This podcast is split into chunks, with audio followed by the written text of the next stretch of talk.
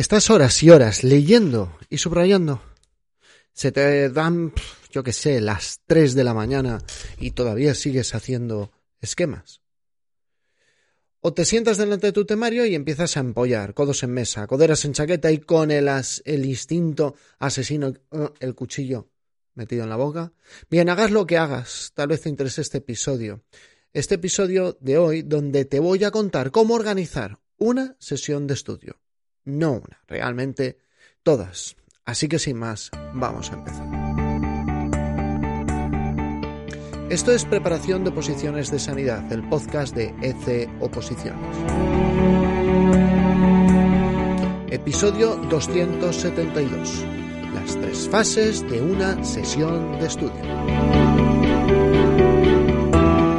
Buenos días a todos, bienvenidos un día más, un episodio más a Preparación de Oposiciones de Sanidad, el podcast donde encontrarás consejos de estudio, técnicas de organización personal, técnicas de productividad y en fin, todas aquellas cosas que te pueden ayudar a lograr tu objetivo, que me imagino que será conseguir tu plazo.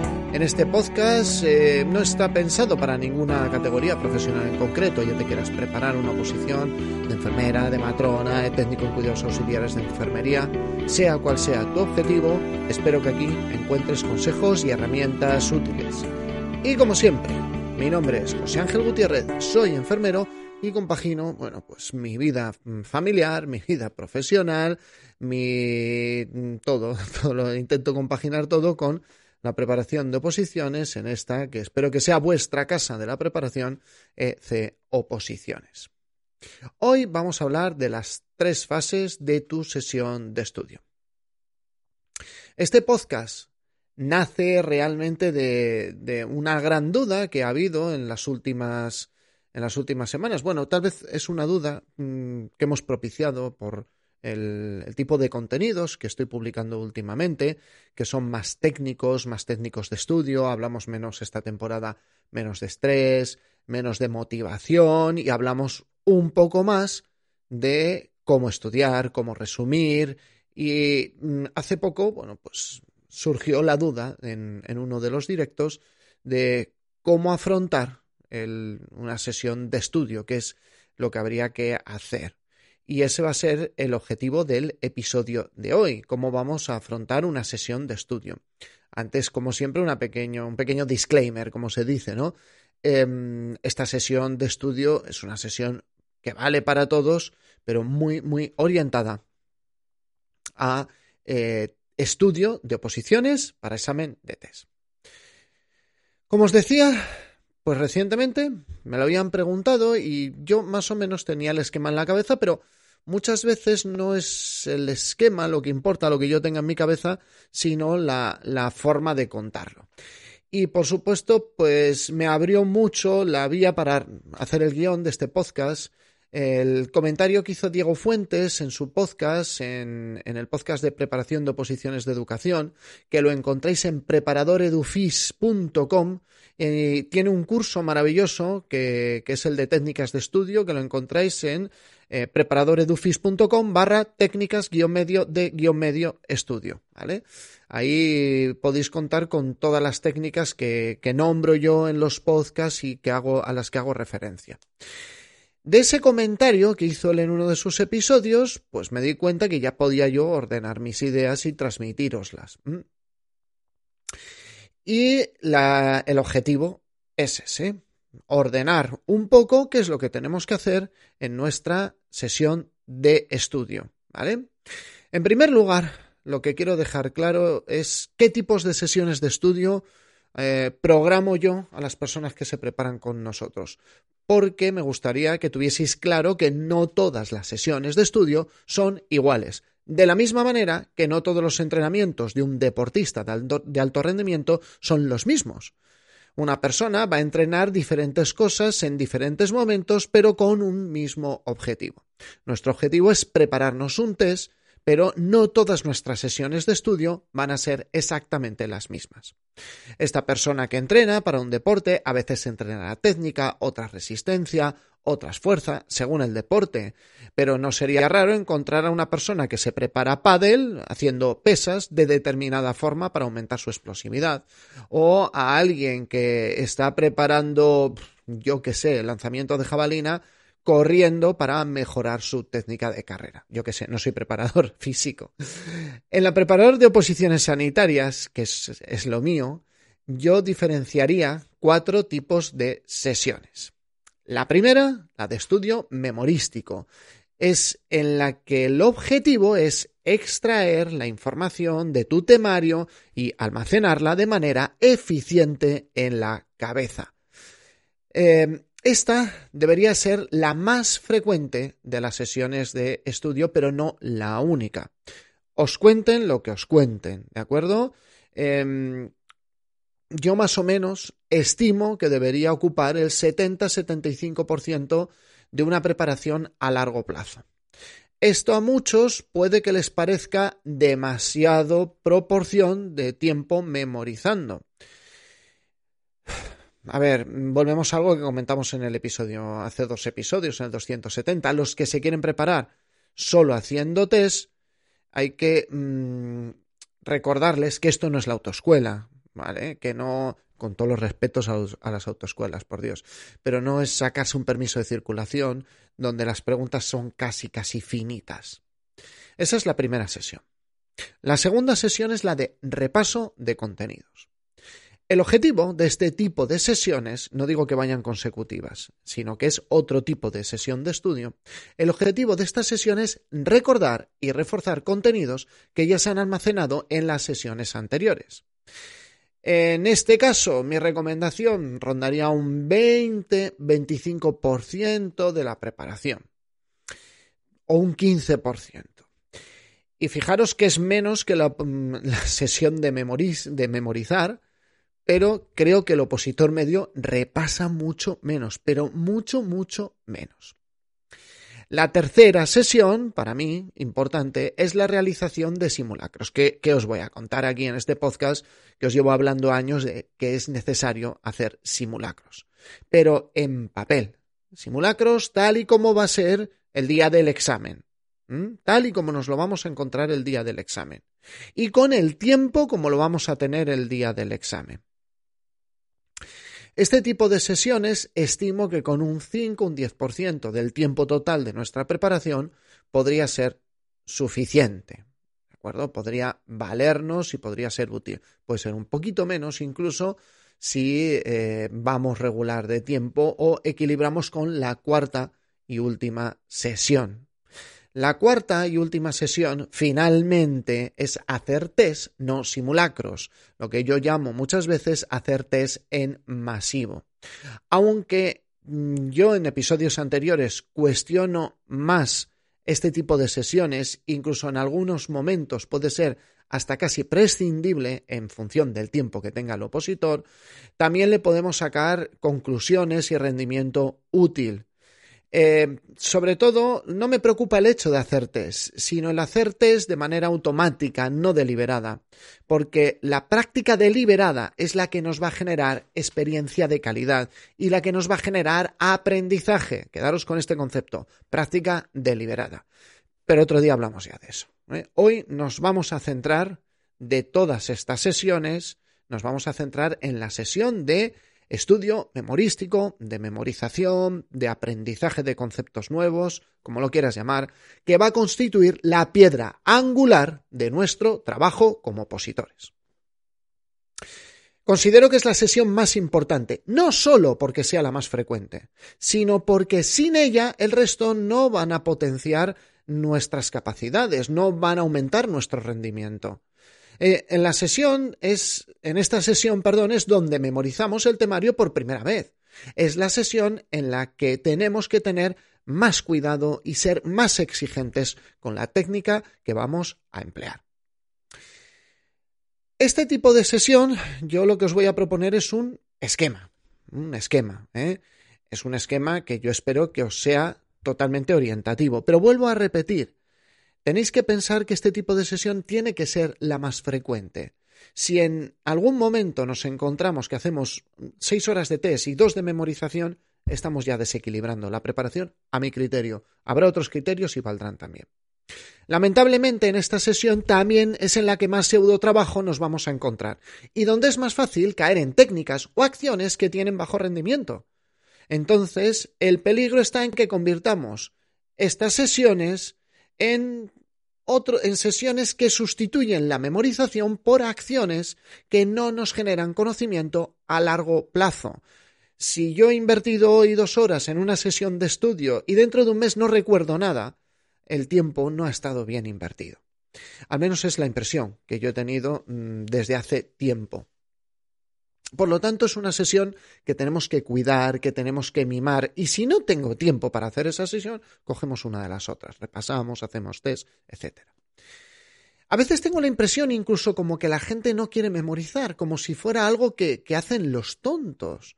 No, hombre, ¿cómo me voy a poner yo esto a repetirlo un montón de veces? ¿Cómo me voy a poner yo a hacer esto? Yo me gusta la sensación de leerlo, de copiarlo, y cuando llega el momento, no me acuerdo de nada. A ver, seré tonto yo, ¿qué queréis que os diga? Pero a mí este tipo de forma de estudio es la que me funciona y es la que voy a recomendar a ojos cerrados a todo el mundo. Hay momentos en los que hay que sentarse a memorizar porque dentro de seis meses, nueve o un año vamos a tener un examen y nos van a preguntar. La sesión, esta sesión de memorización, recomiendo estructurarla en tres partes. Codificación, almacenamiento y evocación, que esto es el, esquema que también proponía Diego y el que me ha inspirado a hacer este episodio. Justamente son las tres funciones que tiene la memoria. La función de la memoria como función cognitiva lo que hace es codificar, almacenar y recuperar o evocar. Vamos a trasladarlo esto a nuestra sesión. La primera fácil es la, primera, sesión, la primera fase, perdón, de la sesión es la que nos va a resultar más fácil, porque muchos la hacen de manera parcial, ya la estáis haciendo. El objetivo es extraer del texto la información que vamos a almacenar. Entonces, con lo que vamos a jugar es con nuestra codificación. Ah, me diréis alguno, eso lo hago yo, ¿eh? Subrayar, eso, es lo de subrayar, ¿no? Sí y no. ¿Vale? Sí, hay que subrayar, no, no es el subrayado masivo que, algunas personas hacen, donde al final mm, un 10% del texto eh, ha quedado sin subrayar. ¿Qué has extraído de ahí? Casi has eliminado una pequeña parte y el resto has dicho importante, importante, importante, importante, importante. ¿Mm? Lo que os llevo proponiendo desde hace semanas es extraer del texto solo la información relevante. Ya sé que al principio parece que toda la información es relevante y que todo nos lo pueden preguntar. Pero para ello, para favorecer esta selección de información, ejecutaremos las tareas que he mencionado en episodios anteriores. Haremos un descremado, un skimming, un scanning, hay muchas formas de llamarlo, pero pegar un vistazo al texto agarrando bien el rotulador para que no se nos caiga en el papel. ¿eh?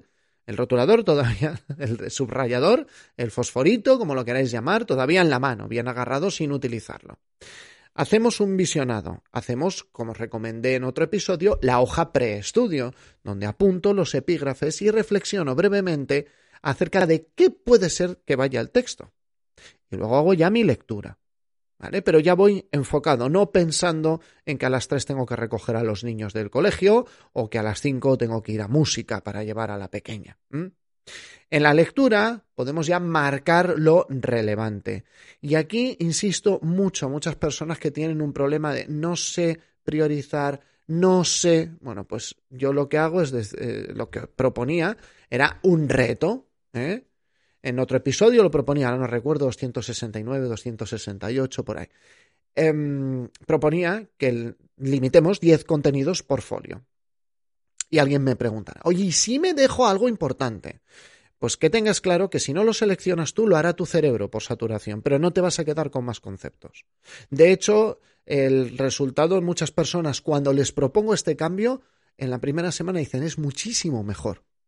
Es muchísimo mejor. Y al menos de esa forma tú eres quien controlas lo que memorizas, no tu cerebro por saturación. El objetivo de esta primera fase de codificar es proporcionar a tu cerebro una cantidad de información adecuada para que trabaje bien. no para saturarlo. Que habitualmente es lo que yo creo que os puede pasar a muchos, que saturáis al cerebro, resubrayamos, remarcamos, reescribimos y nuestra memoria de trabajo colapsa. Una vez que hemos extraído información, empieza la segunda fase, memorización. Esta es la parte del empollar de toda la vida, ¿vale? Pero aquí ya entran otro tipo de técnicas. No puedo establecer una guía paso a paso mm, porque a mi modo de ver, eh, a ver, nos encontramos con que dependiendo de la información a memorizar, dependiendo de la persona, unas técnicas encajan mejor que otras. Nos podemos encontrar con gran multitud de técnicas, pero ahora es el momento de agrupar o asociar información para memorizar. Podemos hacer asociaciones sencillas. Podemos repetir un concepto las veces que sea necesario, incluso como os decía en el episodio anterior del Anki. Anki, Anki, para que no suene, para que aquellas personas que lo busquen, es una aplicación. Utilizar reglas mnemotécnicas, utilizar imaginación, hacer imágenes mentales.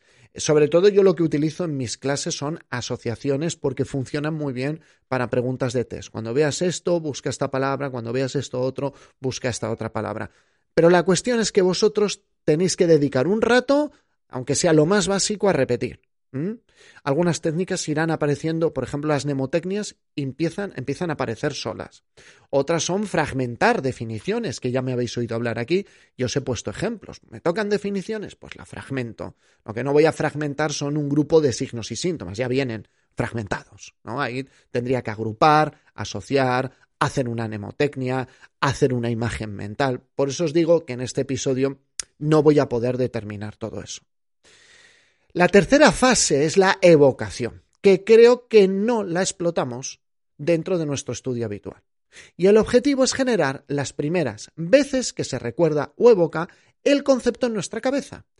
Y todos los expertos parecen coincidir en que es bastante relevante hacerlo dentro de la propia sesión de estudio, en vuestra propia sesión. Desde mi punto de vista, es una herramienta que yo empleo mucho. La empleo como alumno, Recientemente he ido de alumno a un curso, ¿vale? A un curso específico y tal de un, día. Eh, había una parte teórica. Yo iba tomando notas con el formato Cornell, iba dejándome unas preguntas en el margen de la izquierda y cada cierto tiempo, pues si había un momento de debate, un momento de descanso, yo tapaba, intentaba evocar de memoria lo que se preguntaba en ese lado de la página. Ya os digo el formato Cornell de preguntas, o sea, de tomar notas. ¿Qué consigues así? Que dentro de la misma sesión, dentro de la misma clase, tú estás evocando, evocando, evocando, y cuando acabas, y en este caso llega el examen post, pues prácticamente lo recuerdas todo, recuerdas todo lo relevante, no palabra por palabra, pero era un, un curso que estaba cargado de muchos acrónimos, procedimientos, qué se hacía en cada fase, y era muy fácil hacer las notas Cornell. Pero ya os digo que todo eso en, en, las notas vas tapando y tú en el mismo curso, yo por ejemplo yo en el mismo curso, iba intentando recordarlo. ¿Y qué conseguía? Fijarlo ya. Y eso es lo que os propongo, dentro de vuestra propia sesión de estudio, tomar un momento para evocar lo que hemos codificado y memorizado anteriormente. Esto también hablan los expertos de utilizar evocación durante esa sesión de estudio.